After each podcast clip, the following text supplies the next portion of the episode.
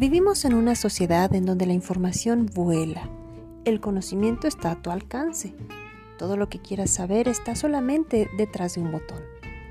Pero ¿cómo saber si eso que estoy escuchando, que estoy leyendo, que estoy viendo es real? ¿Cómo saber si es verdadero?